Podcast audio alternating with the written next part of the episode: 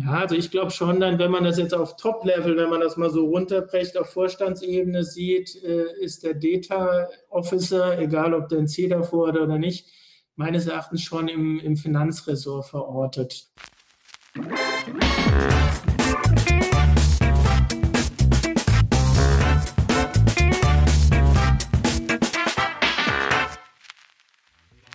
Hallo und herzlich willkommen zu dieser neuen Ausgabe des Data Culture Podcasts. Ich bin Carsten Bange und heute spreche ich mit Professor Jörg Meyer, der eine lange Historie in der Finanzfunktion hatte, als Fachanwender, als Finanzer, lange Zeit aber auch als Berater, und zwar sowohl auf der technischen als auch auf der fachlichen Seite und jetzt als Universitätsprofessor. Und mit dieser tollen, tollen Einblick und Überblick werden wir uns die Frage anschauen, wie sieht es eigentlich aus mit Daten und Datenkultur im Finanzbereich. Und Jörg hat hier einige starke äh, Aussagen getroffen. Wir reden auch noch über ESG, die neue Herausforderung, also Environmental Social Governance. Und die Frage erstmal, ist es richtig im Finanzbereich aufgehoben, aber auch, was sind denn jetzt endlich die Herausforderungen und ist es nur ein Buzzword, ein Thema, was bald wieder weggehen wird oder ist es wirklich eine transformative Aufgabe, eine transformative Änderung, nicht nur für den Finanzbereich, sondern fürs ganze Unternehmen, was ja auch einige behaupten. Viel Spaß mit dieser Episode. Hallo Jörg. Carsten, hallo. Grüß dich. Schön, dass du bei uns bist hier im Data Culture Podcast. Wir kennen uns ja auch schon sehr, sehr lange. Und deine Passion, dein Tätigkeitsbereich ist ja vor allem der Finanzbereich. Deshalb soll es heute um das Thema gehen, Daten und Datenkultur im Finanzbereich. Vielleicht kannst du uns kurz schildern, wie du dahin gekommen bist, wo du heute bist und was so jetzt deine Bezugspunkte auch zum Thema Daten und Datenanalytik, Datenkultur sind. Ja. Gerne, Carsten, ja. Also ich habe eine Professur an der TU Darmstadt ähm, für Enterprise Performance Management, was man früher mal Controlling genannt hat. Und im Sommersemester mache ich die Digitalisierung der Finanzfunktion, also Digital Finance. Äh, und parallel leite ich den Arbeitskreis Digital Finance bei der Schmalenbach-Gesellschaft, wo sich Professoren treffen mit Praktiker mit dieser Ausrichtung, Themen aus der Praxis zu bearbeiten, dann mit der Wissenschaft in der Praxis zusammen, also dass dieser Schuss Wissenschaft noch mit, auch noch mit äh, letztendlich reinkommt. Wie kam ich zur Finanzfunktion? Ähm, ja, ich habe mal als Controller angefangen, habe Wirtschaftsingenieurwesen mit Fachrichtung Maschinenbau studiert und der Controlling äh, vertieft, war dann Vorstandsassistent von einem CFO im DAX 30, dann Beraterstufen. Ich war bei KPMG und bei Deloitte, habe also da die Finanzfunktion so eher vom externen Rechnungswesen kennengelernt. Im ersten Job als Vorstandsassistent, als Controller ja eher das interne Rechnungswesen, Controlling. War da auch lange in der Beratung, alleine acht Jahre bei McKinsey, mehr mit der technologischen Seite, aber von der Managementperspektive und war einer der Seniorpartner dann auch bei Accenture wo es ja und auch bei SAP letztendlich das Beratungsgeschäft dort mal geleitet, wo es eben darum geht, dann ja die Finanzfunktion von der IT-Seite zu kennenzulernen. Und ja, so habe ich die Finanzfunktion aus verschiedenen Perspektiven kennengelernt und ist immer noch nach 25 Jahren sehr spannend, weil sich ja doch einiges Neues da auch tut, gerade in den letzten drei, vier Jahren mit der Digitalisierung. Absolut. Und das soll auch das Thema heute sein. Und aber auf jeden Fall super spannend. Also eben diese, ich glaube, diese Mischung der Perspektiven ist natürlich ähm, sehr, sehr wertvoll und sehr interessant. Berater, Anwender sozusagen, ähm, Fachanwender, Fachnutzer im Unternehmen und dann jetzt auch die wissenschaftliche Seite. Und äh, sowohl fachlich als auch technisch. Also insofern eine tolle, tolle Kombination. Und bevor wir jetzt da tiefer einsteigen, vielleicht noch ein Wort zu dir äh, direkt persönlich vielleicht. Was begeistert dich denn sonst noch außerhalb jetzt äh, dieser Themen ja. Finanzen und Digitalisierung? Wir wollen heute Abend noch mit dem Fahrrad mal am Rhein entlang fahren, mal ins Fitnessstudio noch mal gehen, äh, Fahrrad fahren am Wasser und dann noch ein bisschen Krafttraining machen. Das ist auch eine gute Kombi. Sehr schön, das klingt super.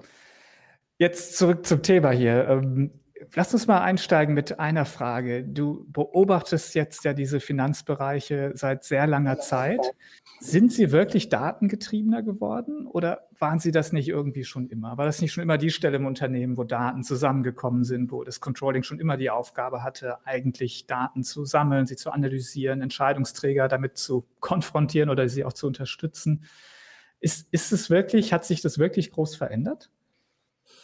Naja, Carsten, die Bilanz von der G&V musste ja schon immer aufgehen äh, und zwar exakt aufgehen. Das ist vielleicht immer der Unterschied so ein bisschen zu Marketing und Sales. Da ist die Wahrheit ja häufig nicht so ganz schwarz oder weiß.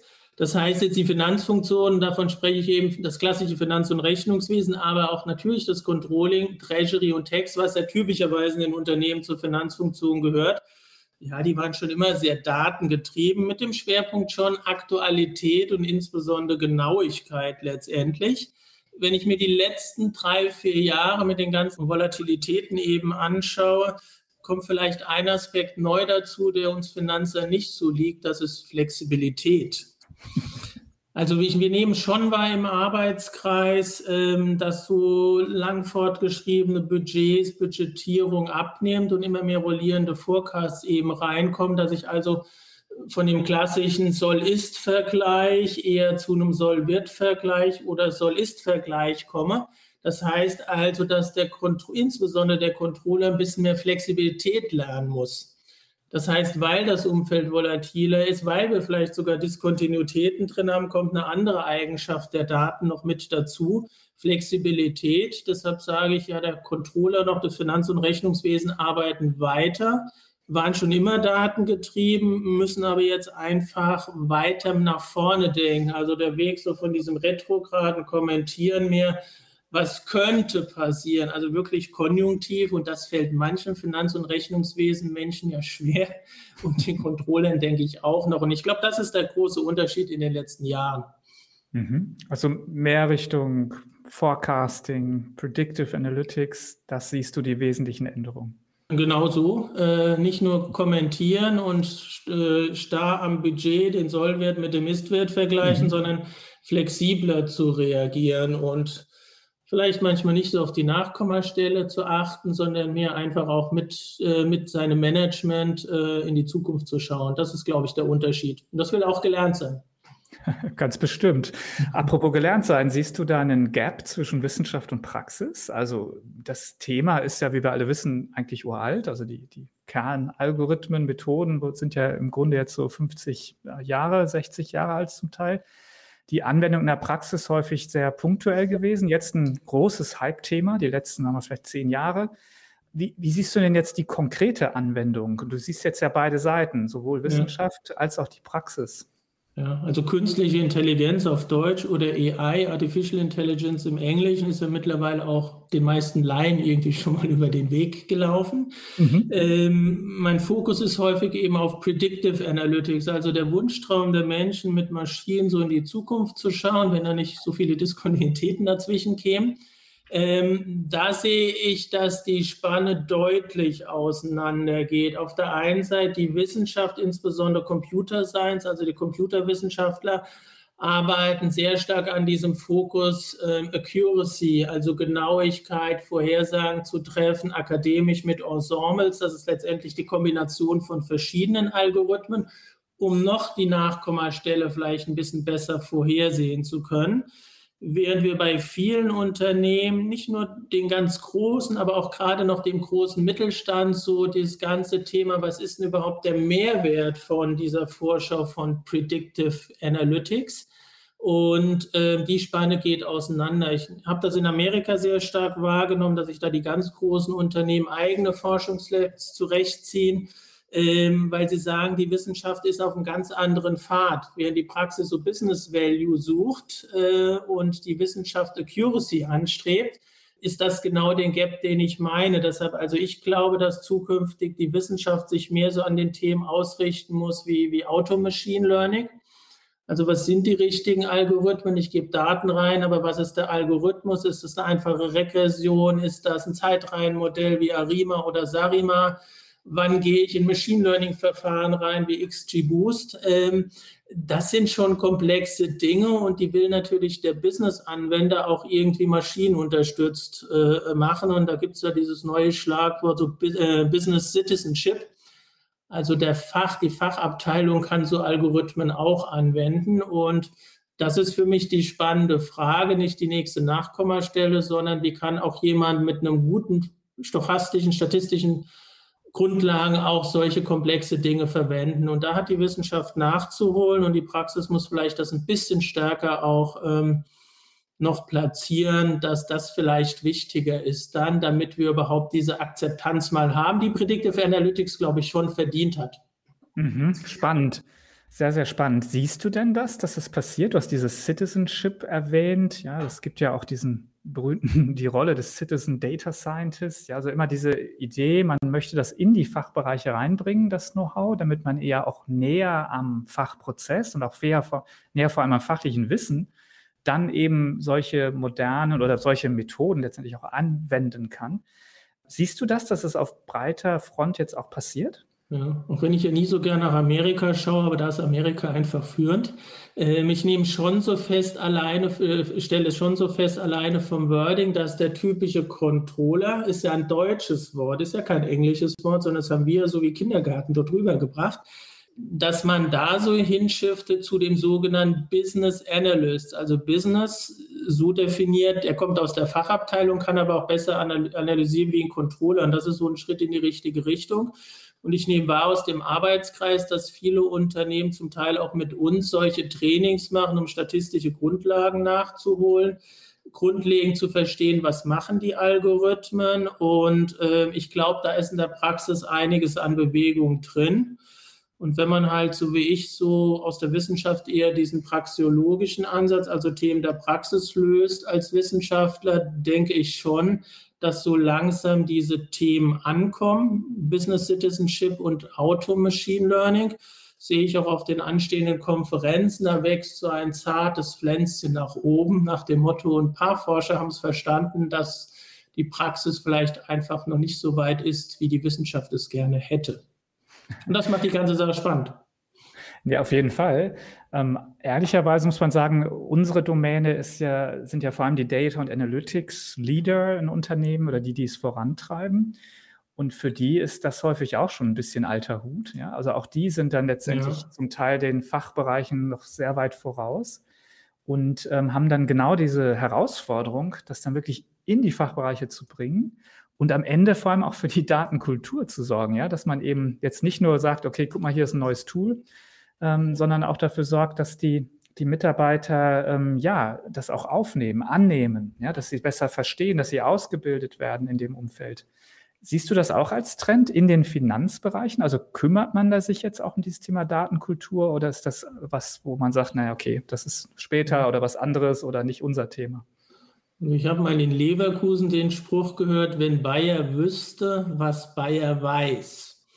Und das umschreibt das gut und da steht Bayer, glaube ich, nur als Synonym für jedes andere Unternehmen. Also ich glaube schon, dass viele Unternehmen mittlerweile festgestellt haben, auch jeder einzelne Mitarbeiter, wir haben mehr Daten und nutzen die gar nicht richtig. Das ist ein erster Schritt zur Kultur. Ich sehe, ich könnte da was besser machen. Ich denke, dann braucht es entsprechende Weiterbildung dann auch, getrieben letztendlich von den Unternehmen, um da ein besseres Verständnis hinzubekommen und vielleicht so eine kleine Analyse, vielleicht mal eine kleine Regression über die Daten zu ziehen, um das auch dann entsprechend zu machen. Und Stand heute und Stand der letzten zwei Jahre sind diese Leute schon eher in der IT-Abteilung. Aber zunehmend gibt es mehr Leute auch in der Fachabteilung, die sagen, so solche einfachere Dinge, Anwendung von digitalen Technologien, ähm, trauen wir uns auch zu. Und ein Beispiel ist ja, ist ja RPA, Robot Process Automation. Da ging es ja schon mehr darum, Carsten, die Prozesse zu kennen, an dem richtigen Prozessaktivität anzusetzen und dann relativ einfache Technologie umzusetzen. Also viele Fachabteilungen haben da ja schon ein Erfolgserlebnis mit äh, API hinter sich. Aber man muss natürlich feststellen, Predictive Analytics ist deutlich äh, komplexer, als da mal so ein Finance-Bot zu programmieren. Absolut, okay. Ähm, wenn wir jetzt über das Thema weiter nachdenken, kommt man natürlich immer irgendwann zu den Daten.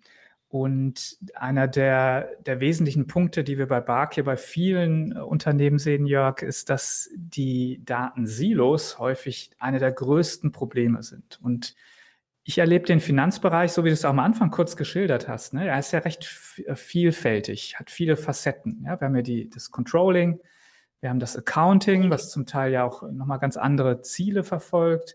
Dann hast du genannt Treasury, wir haben Tax, wir haben manchmal noch Risiko mit dabei.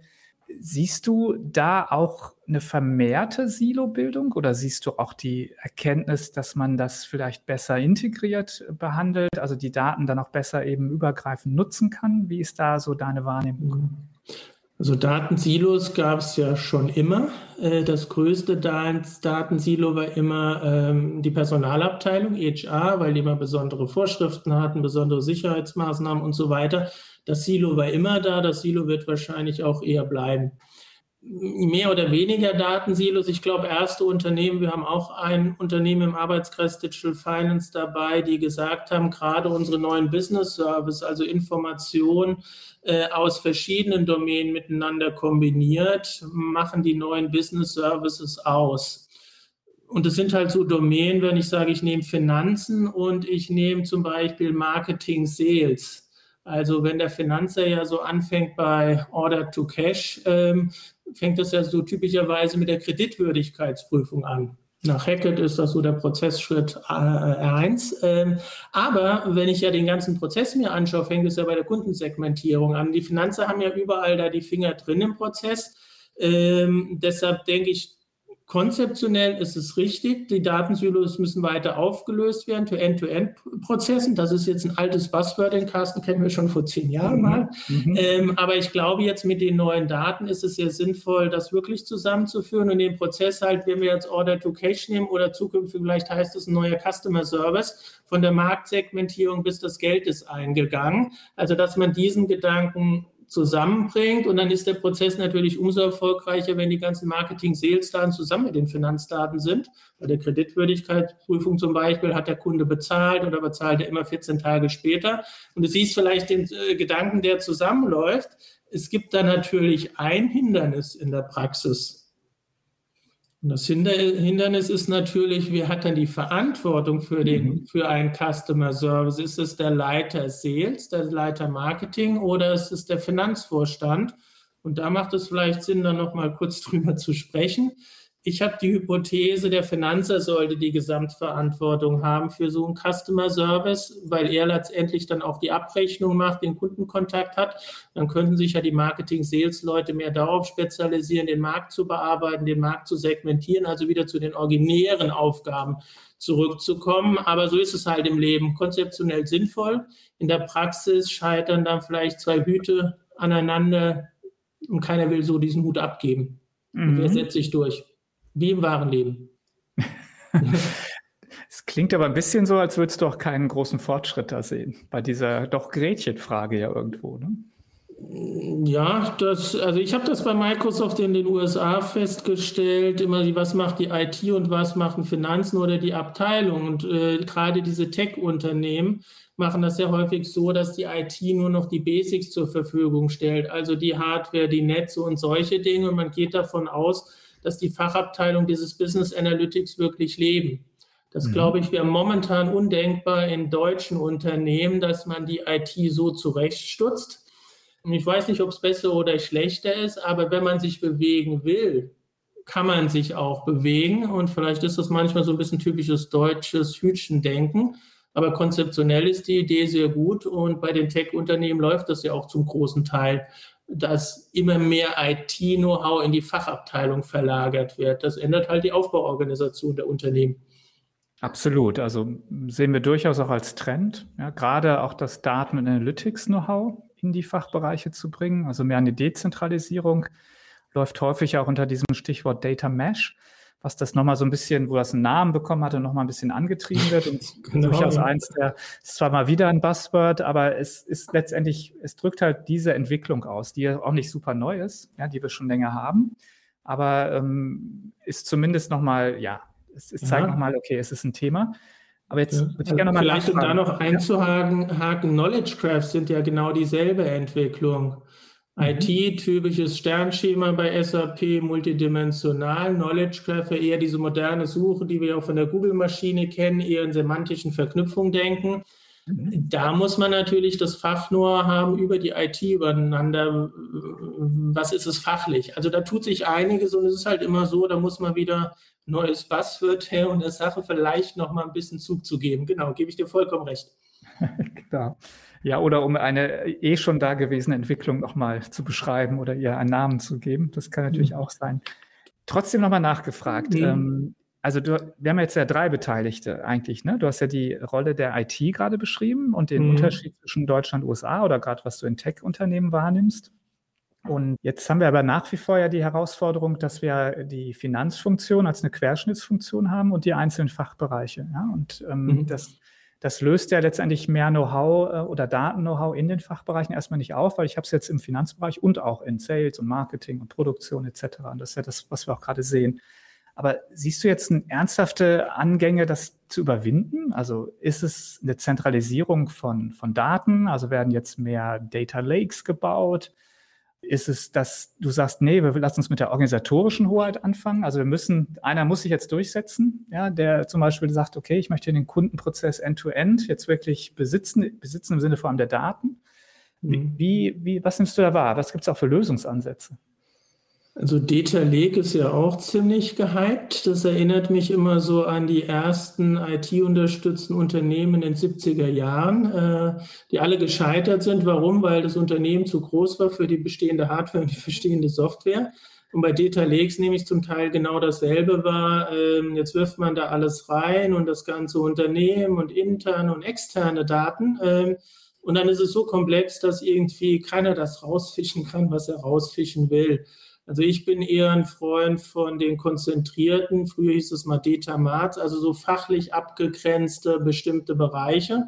Und dann ist halt die Frage, wer verantwortet die? Und jetzt um auf die Frage zu antworten, ich glaube schon, man muss über die organisatorische Komponente kommen ähm, und muss halt klar sagen, wer hat die Verantwortung. Dann gibt es ja in vielen großen Unternehmen dann noch Business Process Owner übergreifend und dann noch ein Data Owner dazu das wirkt für mich alles schon sehr komplex wieder mittlerweile, aber vielleicht ist die Welt auch so komplex und diese großen Unternehmen. Also ich bin nach wie vor vielleicht ein Freund der älteren Schule, der sagt, was man zentralisieren kann, sollte man da vielleicht zentralisieren, zumindest bei der Data Governance. Da muss es klare Richtlinien geben. Wer das unten dann wie nutzt, ist was anderes. Und da möchte ich ja meine Hand in die Waagschale werfen für den Finanzer, ähm, dass er halt diese Datenhoheit bekommt.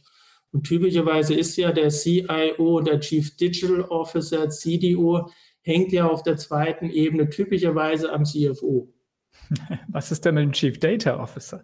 Den finde ich ja noch spannender in dem Kontext. Ja, der Chief Data Officer ist ja auch wieder das D. Ähm, ich glaube, da hat sich der Chief Digital Officer durchgesetzt. Ähm, aber das sind Begriffe, die kommen und gehen. Ich habe jetzt auch schon eine Kombi ge, äh, ge, gelesen mit vier Buchstaben, also das Akronym mit vier Buchstaben. Ja, also ich glaube schon dann, wenn man das jetzt auf Top-Level, wenn man das mal so runterbrecht, auf Vorstandsebene sieht, äh, ist der Data Officer, egal ob der ein C davor hat oder nicht, meines Erachtens schon im, im Finanzressort verortet. Da sollte er bleiben und wenn er da noch nicht ist, vielleicht da hinkommen, weil das sind ja alles neue Bezeichnungen, die jetzt erst die letzten Jahre gewachsen sind. Spannend. Das sieht vielleicht der eine oder andere anders, der vielleicht stärker auf diese Querschnittsfunktion abzielt. Ja, aber, aber wo soll er sonst hängen? An dem Vorstandsvorsitzenden glaube ich eher nicht, weil der ja stark fürs Geschäftsverständnis steht. Also schon auf der ersten Ebene, Carsten, ist es, ist es der Finanzvorstand, der typischerweise die Prozesse hat und dann konsequent die Daten, weil letztendlich sind es ja zwei Seiten einer Medaille. Also mein Plädoyer, die Daten gehören in das Finanzressort. Ja, spannend. Absolut. Ja. Dann müsste aber auch das Thema Datenkultur ins Finanzresort. Und wir haben ja vorhin schon gehört, dass das zum Teil noch nicht so stark ausgeprägt ist. Was siehst du denn da als die erfolgsversprechendsten Maßnahmen? Also wie kriegen wir das hin? Erstmal im Finanzbereich selber, dass sie mhm. datengetriebener werden, dass mehr Verständnis dafür da ist, für alles, was wir besprochen haben. End-to-End-Prozesse, Datennutzung, Silo, Auflösung, Kompetenz, Daten zu nutzen, Verantwortung für Daten. Wenn Sie aber für das ganze Unternehmen verantwortlich sind, dann müsste ja quasi aus dem Finanzbereich raus ähm, oder dem Data Office im Finanzbereich, müsste das ja dann auch noch im ganzen Unternehmen vorangetrieben werden. Also finde ich eine große Aufgabe. Ja, aber nochmal zurück zur eigentlichen Frage. Ähm, wie, wie siehst du da den Fortschritt? Ist das ein Thema? Wird es vorangetrieben? Was sind die erfolgreichen mhm. Maßnahmen? Also das, was man im globalen Vergleich deutschen CFOs ja immer noch vorwirft, ihr habt immer noch diese Trennung zwischen externem und internem Rechnungswesen oder Legal oder Financial äh, äh, Management und, und, und Management Accounting, wie immer man das nennt. Ich glaube jetzt durch diese neue S4-Entwicklung äh, vom Softwarehersteller getrieben, man glaubt es ja kaum, aber diese gemeinsame AC-Doc-A, also diese gemeinsame große Tabelle, wo diese Differenzierung aufgehoben wird mit dem Vorteil von weniger Reconciliations, also Abgleichen, ist eine Hausaufgabe, die viele noch machen müssen, aber ich glaube gerade sehr erfolgreich machen, um zu zeigen, dass man Silos auflösen kann von den Prozessen, von der Organisation, aber auch von, von den Daten. Und das wäre doch ein guter Lackmustest für den CFO, dass er sagt, ähm, ich mache das gleiche Thema auch dann auf der einen Seite mit der Beschaffung, auf der anderen Seite mit dem Vertrieb. Das wäre die zweite Priorität. Und ich glaube, die Produktion, diese ganzen Daten noch zu verweben, letztendlich äh, mit den Finanzdaten, das ist noch ein dritter Schritt. Aber erstmal die eigenen Hausaufgaben machen, dann sich mit Beschaffung und Vertrieb auseinanderzusetzen und dann bleibt die große Produktion. Dort, wo die eigentliche Wertschöpfung ja stattfindet. Äh, und vielleicht noch ein ganz anderes Thema ist ja dann auch jetzt das neue ESG-Reporting, wo der Finanzvorstand Flexibilität ja auch darlegen muss. Aber ich glaube, das steht ja auch noch auf deiner Liste. genau. Dann lass uns, weil du schon den Schwank, Schwenk machst, dann lass uns da ruhig hingehen. Genau, das war so mein, mein äh, Thema noch, weil das ja gerade wirklich in, in aller Munde ist tatsächlich. Und ähm, wir so aus Barks Sicht erleben wir so ein bisschen, dass die Diskussion sich insofern schon etwas äh, klärt, sagen wir es mal so, weil die erste Diskussion ja dieses Thema Sustainability ähm, und alles, was dazugehört letztendlich, die erste Diskussion, ja, wo gehört denn das überhaupt hin? Ja, wer, wer ist denn dafür jetzt auch verantwortlich? Und ich habe so den Eindruck, das klärt sich jetzt schon, dass es in, genau in den Finanzbereich kommt, ja, mit der Argumentation ja auch, ähm, dass man letztendlich das ja auch dann steuern muss. Also nicht nur reporten bitte, sondern auch wirklich steuern, also ein echtes Management draus macht. Und dass man dann das ja letztendlich in äh, ja, Steuerung, Kontrolle äh, irgendwo integrieren muss, wenn man es ernst meint. Und dann natürlich eigentlich der Finanzbereich derjenige ist, der schon genau die Steuerungsmechanismen hat, der weiß, wie man mit äh, Kennzahlen grundsätzlich umgeht oder auch einer, einer datengetriebenen äh, Unternehmenssteuerung und dass man es da quasi ansiedelt. Also das wäre so die erste Wahrnehmung, die ich habe. Das, glaube ich, mhm. klärt sich in dem Sinne, ja, es ist wohl der Finanzbereich. Würde mich interessieren, was ist deine dazu? Mhm. Und dann natürlich die Anschlussfrage, ähm, was, was passiert da jetzt konkret? Was ist da deine Wahrnehmung? Hm. Vielleicht dann erstmal für die Leute, die das Akronym ESG da nicht kennen. ESG heißt Environment, Social und Governance, also auf Deutsch, ja, es geht um Informationen, Daten von der Umwelt, Soziales und ja eine gute Unternehmensführung. Und ich nehme das auch seit zwei, drei Jahren ja letztendlich schon wahr. Ähm, da kommt was in verschiedenen Schüben, jetzt aktueller. Und das Besondere ist, glaube ich, in der ESG, sagen wir erstmal im ESG-Reporting, es geht ja auch um externe Informationen. Das ist ein Finanzer, liegt das manchmal auch nicht so nah, weil er mehr über interne Informationen spricht, aber das kriegt er, glaube ich, hin. Und ich habe da immer eine Analogie. Und zwar damals beim Kontrakt, also dem Gesetz zur Kontrolle und Transparenz im Unternehmensbereich, sagen wir mal vereinfacht Risikomanagement, war ja auch zwei, drei Jahre mit den Wirtschaftsprüfern die Diskussion, ist das Controlling oder passt es doch viel besser in die interne Revision? Weil das eine hat einen gewissen Kontrollaspekt, die andere mehr um Steuerung. Ich glaube, genau das gleiche Argument kann man jetzt wieder äh, ranziehen. Bei ESG geht es am Ende ja darum, erstmal Kennzahlen zu definieren. Wie will ich steuern? Woher bekomme ich diese Daten? Viele externe Informationen, die ich mit internen Daten mischen muss. Und dann geht es nicht nur um einfaches Reporting, sondern am Ende und äh, am Ende letztendlich um das Management oder auf Deutsch die Steuerung. Naja, wenn wir jetzt mal überlegen, wie wir alle mal gelernt haben, was ist die Kernaufgabe von einem Controller? Die Planung, Steuerung, Kontrolle, dazu Informationssysteme aufbauen.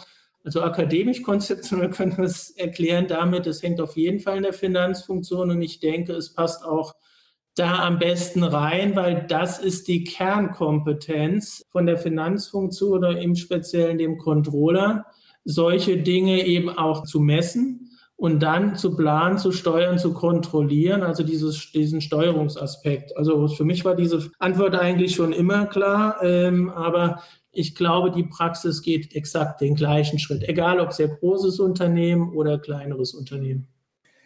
Genau, aber sie müssen halt eine neue Expertise aufbauen. Ja, du musst ja letztendlich auch inhaltlich Bescheid wissen. Das ist was, was neu ist. Und du brauchst mhm. dann häufig auch neue Ressourcen dafür. Und ich glaube, da sehen wir gerade genau diese äh, ja, Neuerungen, Transformation, Umbrüche, dass man es dann ja eben auch wirklich neu besetzen muss, etc. Ja, das hatte ich ja ganz am Anfang gesagt, die neue Kernkompetenz heißt auch flexi flexibel sein, Flexibilität. Ähm, das passt da ganz gut eben rein. Also nicht da immer nur ein Reporting aufbauen, sondern flexibel auf neue Einflüsse zu reagieren. Und jetzt ist es eben die Integration auch von externen Informationen im Vergleich zu anderen Unternehmen. Und da sind wir beide doch aber zuversichtlich, dass das der Finanzer schon hinbekommt, oder? Natürlich, selbstverständlich. Absolut. Jetzt äh, eine spannende Frage. Du hast ja schon jetzt viel kommen und gehen sehen an Hypes, an Buzzwords. Ähm, Einige sehen ja das Thema ESG jetzt als wirklich transformativ ähm, für den Finanzbereich, auch vielleicht fürs ganze Unternehmen. Ja, dass man also da wirklich auch die operativen Prozesse letztendlich darauf ausrichtet, auf mehr Nachhaltigkeit, dass man das auch sofort erfassen kann, verstehen kann, danach steuert und so weiter. Siehst du das auch so? Ist das wirklich eine, eine, fundamentale Transformation in einem Arbeitskreis, in dem ich ja äh, teilnehmen durfte von mhm. der Schmalenbach-Gesellschaft, hat ein Teilnehmer gesagt, das ist ähm, für ihn die größte Änderung seit der Erfindung des, der doppelten Buchführung ja, im Finanzbereich. Also ist ja so mhm. gefallen. Dem, ja, also mhm. wirklich transformativ, völlige Veränderung. Wir müssen quasi Sustainability oder ESG-Kennzahlen in alle Prozesse einweben, in den gesamte Führungsprozess. Äh, Prozesse, Methoden etc. etc. Deshalb die Frage, siehst du das auch so oder siehst du das, naja, das ist ein Thema, das werden die Finanzer jetzt quasi als weiteres neben den vielen schon genannten auch mit aufgreifen mhm. und dann ist es auch quasi gelöst? Mhm. Also wir haben jetzt schon mit unseren wahrscheinlich 25 Jahren in der Praxis und der Wissenschaft ja schon viele Themen kommen und gehen sehen. Ich würde es auf jeden Fall als ein sehr wesentliches Thema einordnen ich tue mir immer schwer mit diesen Superlativen und alles ändert sich komplett. Nee, der Mensch hat sich ja auch entwickelt durch eine Evolution und nicht durch eine Revolution. Und so sehe ich das Thema auch. Also wenn du mich jetzt heute, Stand heute fragen würdest, wir bereiten ja gerade den 76. Deutschen Betriebswirtschaftlertag vor. Ich sehe diesen Megatrend, mehr mit Daten zu arbeiten, auf jeden Fall. Das haben wir jetzt ja schon im Stichwort KI oder Predictive Analytics, Machine Learning und so weiter abgehandelt. Und das ist für mich das zweite Standbein als eines dieser, und ich setze es in Anführungszeichen, Megatrends, äh, diese Umwelt, Sozial. Es ist ja eigentlich geht es bei dem ESG ja eigentlich, sagen wir ganz ehrlich, um das I vorneweg. Also mhm. Environment um die Umwelt, sind wir mhm. ganz ehrlich. Mhm. Ähm, und das ist bestimmt ein zweites, sehr wesentliches Thema, was momentan alle Finanzabteilungen umtreibt. Am Anfang ja eher intrinsisch auch getrieben, um sich im Lagebericht gut darzustellen jetzt mit zunehmend gesetzlichen Anforderungen. Und ich sehe aber das Thema, wir arbeiten mehr datengetrieben, genauso wichtig. Aber ich glaube, das sind gerade die zwei Trends, äh, Entwicklung, wo es um Weiterbildung geht, wo, wo man sich wirklich weiterbilden muss. Und es reicht ja auch mal jetzt für die nächsten Jahre, mal sich jetzt die Themen zu erarbeiten und dann schauen wir einfach mal, was dann wieder vielleicht von der IT kommt. Du hattest Data Lake, Data Mesh. Ich glaube sehr stark an diese Knowledge Graph, also nicht mehr diese Zeilen und Spalten orientieren, sondern diese semantischen Verknüpfungen. Wir hatten eigentlich auch mal dieses Megathema Blockchain, was ja auch nicht zum Megathema meines Erachtens eben wurde. Also da ist um diese zwei Megathemen noch ein Sammelsurium von nächsten Themen und ähm, das macht die ganze Sache ja so spannend. Das hat es mich ja am Anfang gefragt. Also Lass uns mal die zwei Themen gut bearbeiten und wir wissen, dass im Hintergrund schon einige neue Wolken sich gebildet haben. Was dann als nächstes kommen wird, vielleicht eher technisch getrieben, weil ESG ist für mich sehr fachlich getrieben. Da geht es nicht so stark um die Technik. Absolut, genau. Und es geht, glaube ich, aber trotzdem viel um Daten. Das ist, glaube ich, so der, der Kern der ganzen Geschichte. Deshalb kann ich zu diesem Megathema Daten absolut nur zustimmen, logischerweise. Das ist ja auch meine Passion und Profession. Und insofern aber ich glaube, dass eben diese, diese Idee, dass am Ende doch sehr, sehr viel letztendlich äh, in den Daten liegt und auch mit Daten und Datenanalyse gelöst wird, die ist halt wahr und am Ende ist ESG, glaube ich, wieder ein gutes Beispiel dafür. Ne?